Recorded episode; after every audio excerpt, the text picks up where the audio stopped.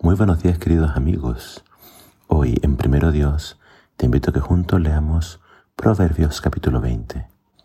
Dice así la palabra de Dios. El vino lleva al hombre a la desvergüenza, las bebidas embriagantes al escándalo. El que está bajo sus efectos no puede ser sabio. La furia del rey es como el rugir del león. Hacerlo enojar es arriesgar la vida. Evitar los pleitos es honroso para el hombre. Solo el necio los empieza. El perezoso no labra la tierra otoño. En, en, tiempo de cosecha buscará y no hallará. Los pensamientos secretos son como aguas profundas. El que es inteligente los conocerá. Muchos dicen que son amigos fieles, pero se puede encontrar a alguien en quien confiar. El justo lleva una vida recta y honrada. Felices los hijos que vienen detrás de él. Cuando el rey se sienta en su trono a juzgar, con una sola mirada echa fuera toda maldad. ¿Quién puede decir, tengo puro el corazón, estoy limpio de pecado? El Señor aborrece las pesas falsas y las medidas que engañan. Por sus acciones el niño revela si su conducta será pura y recta. El oído para oír y los ojos para ver son obras de la creación del Señor. No seas dormilón o terminarás en la pobreza. Mantente despierto y tendrás abundante pan. Esto no sirve, dice el comprador al regatear, pero después se jacta de su buena compra. Las palabras sabias son más valiosas que el oro y piedras preciosas. Toma en garantía la prenda del que salga como fiador de un extraño. La comida que se gana con engaños tal vez, tal vez sea sabrosa, pero al final será como llenarse la boca de arena. El buen consejo asegura el éxito de los planes. No vayas a la guerra sin una buena estrategia. Ma el chismoso cuenta los secretos. No te juntes con el que habla de más. El que maldice a su padre o a su madre, la lámpara de su vida se apagará en lo más terrible, oscuridad.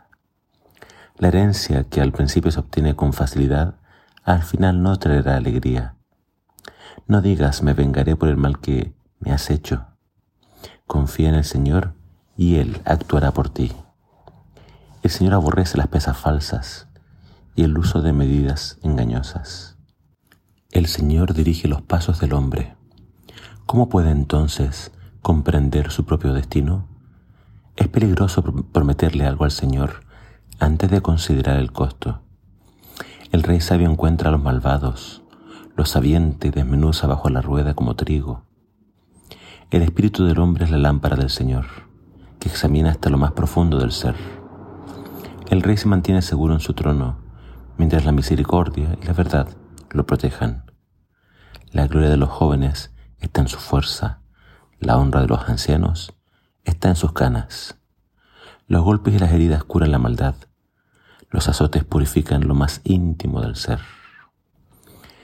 En este proverbio encontramos nuevamente consejos muy importantes, pero siento que la mayoría de ellos tienen que ver con los negocios y con cómo nos conducimos al momento de trabajar. Comienza invitando a tener cuidado con el vino, ya que bajo sus efectos siempre ocurren escándalos y cosas después lamentables. También invita entonces a a los perezosos a trabajar. Eh, acá habla de otoño. Eh, estamos hablando de hay que trabajar cuando están esas oportunidades, porque después en invierno o cuando ya no se pueda sembrar, no habrán esas oportunidades. Hoy quizá no trabajemos en el campo, pero hay que saber entonces trabajar para cuando después haya un momento de escasez. También es interesante que hable de la amistad en términos de que no se puede confiar en nadie. En el verso 6 decía, muchos dicen que son amigos fieles, pero se puede encontrar alguien en quien confiar. Más adelante la Biblia va a decir, malito el hombre que confía en el hombre. Eh, es decir, podemos tener buenos amigos, pero aún así con los buenos amigos hay cosas que mejor es no contarles, porque uno no sabe con quién después pueden ellos hablar. Eh, es simplemente una radiografía del ser humano. Eh, el ser humano no es 100% confiable. y tarde o temprano hasta los amigos pueden traicionar.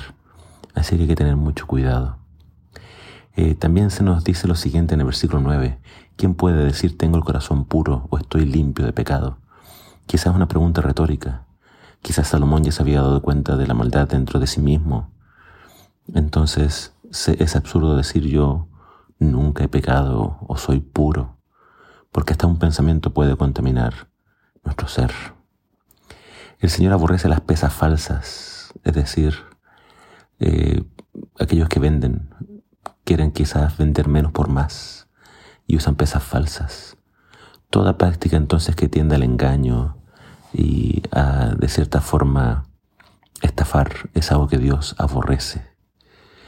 Eh, más adelante encontramos lo siguiente, versículo 18. El buen consejo asegura el éxito de los planes. No vayas a la guerra sin una buena estrategia. Qué importante entonces es hacer planes, armar una estrategia, pensar en todas las posibles eh, consecuencias de nuestros actos. Como en el ajedrez, tienes que pensar cada movimiento, cada movida. Eh, y en el caso de alguien que vaya a la guerra, tiene que saber cuántos soldados tiene a su favor, contra cuántos se va a enfrentar. Es entonces muy importante para líderes y para todos saber tener estrategias en la vida. Eh, después se nos habla de los chismosos que cuentan secretos, dice no te juntes con ellos. Y déjame terminar con lo siguiente. En el versículo 22 dice, no digas me vengaré por el mal que me has hecho, confía en el Señor y Él actuará por ti. Salomón entonces aconseja que si me han hecho el daño, no buscar yo vengarme, sino dejar esto en manos del Señor y dejar que el Señor se encargue.